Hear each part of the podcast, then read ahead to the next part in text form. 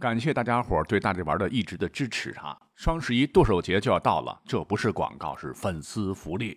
只要您现在起在淘宝搜索界面输入“大力中中中”，点确定就可以抽取红包。大力丸的大力中奖的中，大力中中中五个字儿啊！最高红包是八千八百八，每发一百个红包必中一个五元，拼手气惊喜红包五元起，十台 iPhone 十三香。两百个一千一百一十一的大红包，中奖率这次还算高，因为我刚才中了个大红包，说不定下一个就是你。注意使用期限。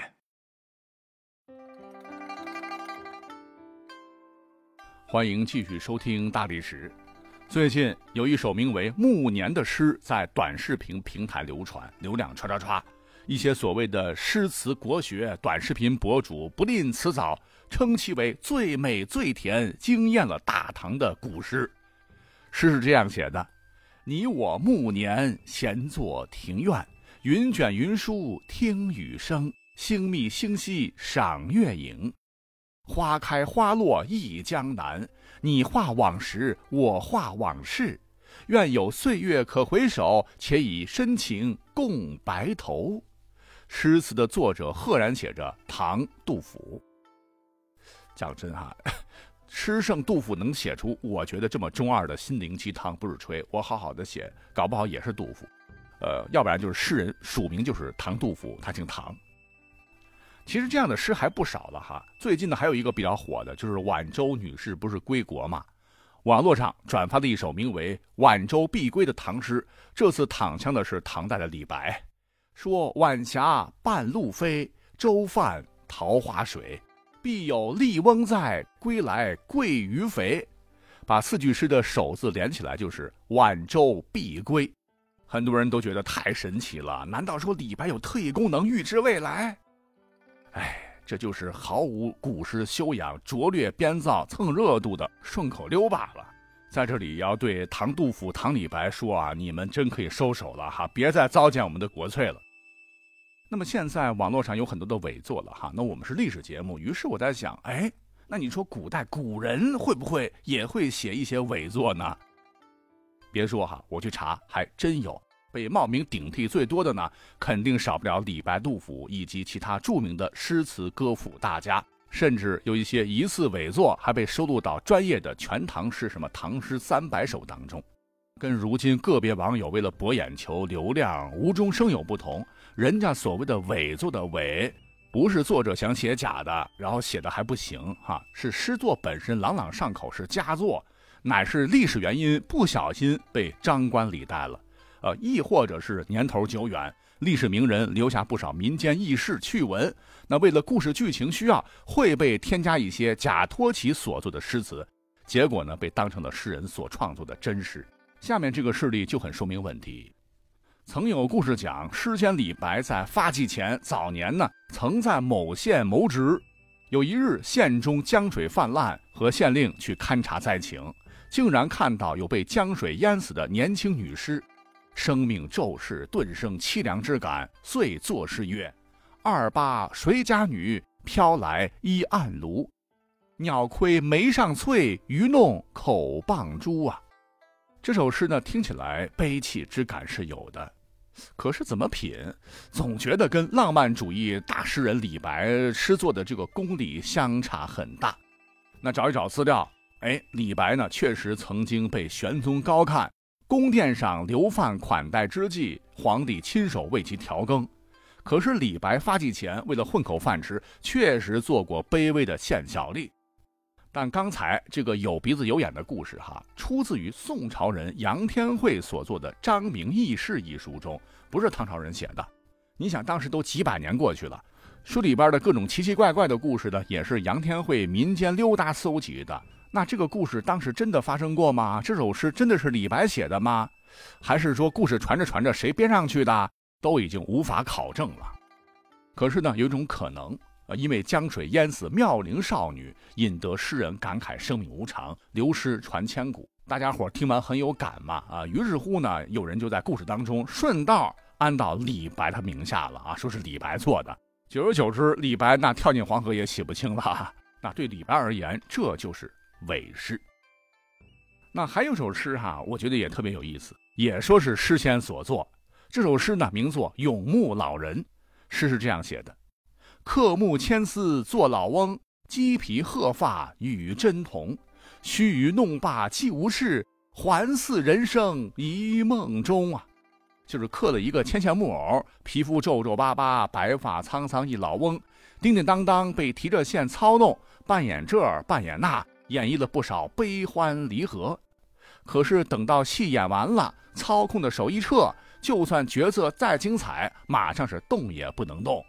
诗人于是感慨啊，唉，人生就是这样，是有一只看不见的命运之手在控制罢了。甭管是皇帝、将相，还是平头百姓，到头来，生命临近时才发现，人生不过是如梦般一场空。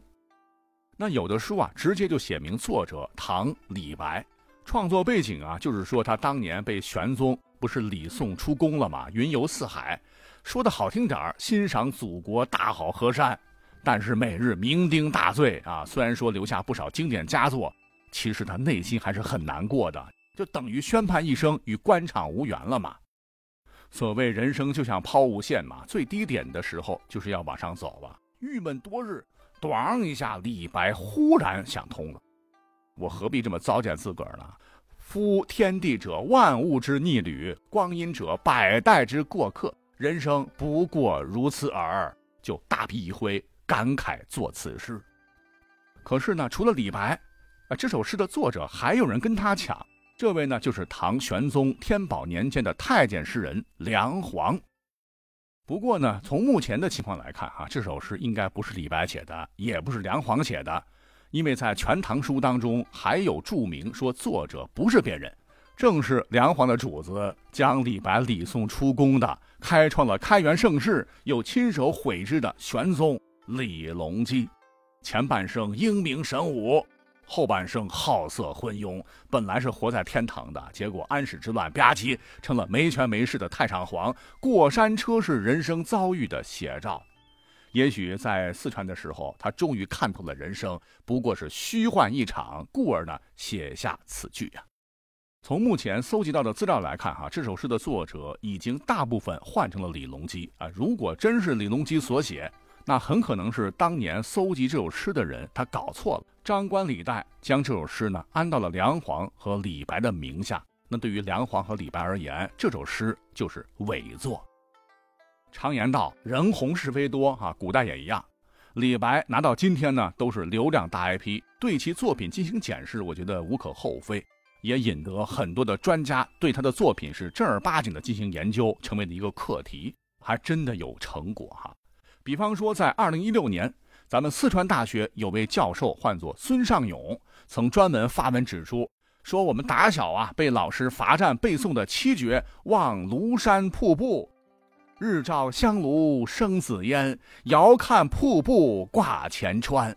飞流直下三千尺，疑是银河落九天。很可能也并非是李白之作品。哎，这个观点一抛出，简直是石破天惊。教授的证据就是说，这首七言绝句啊，其实是照搬了另外一首五言诗。如日照香炉生紫烟，遥看瀑布挂前川，乃是五言诗中的“西登香炉峰，南见瀑布水”转化而来的。而名句“飞流直下三千尺”就是五言诗中的“挂流三百尺”，不过是将单位改成了千而已。而最为惊艳的“疑似银河落九天”一句，也是从“初经汉河落”。半洒云天里这段借鉴而来的，不光是内容高度相似哈，这诗的名字也是一模一样，都叫《望庐山瀑布》。那这首五言诗的作者是谁啊？李白怎么也敢剽窃别人的作品啊？啊，实际上哈，五言的这个作者也是李白本人。那讲到这儿，你会说这不扯吗？那拐来拐去，这这作者都是一个，你怎么能说是伪作呢？哦，李白伪作自己的。不不不是这样哈，你听我慢慢解释哈。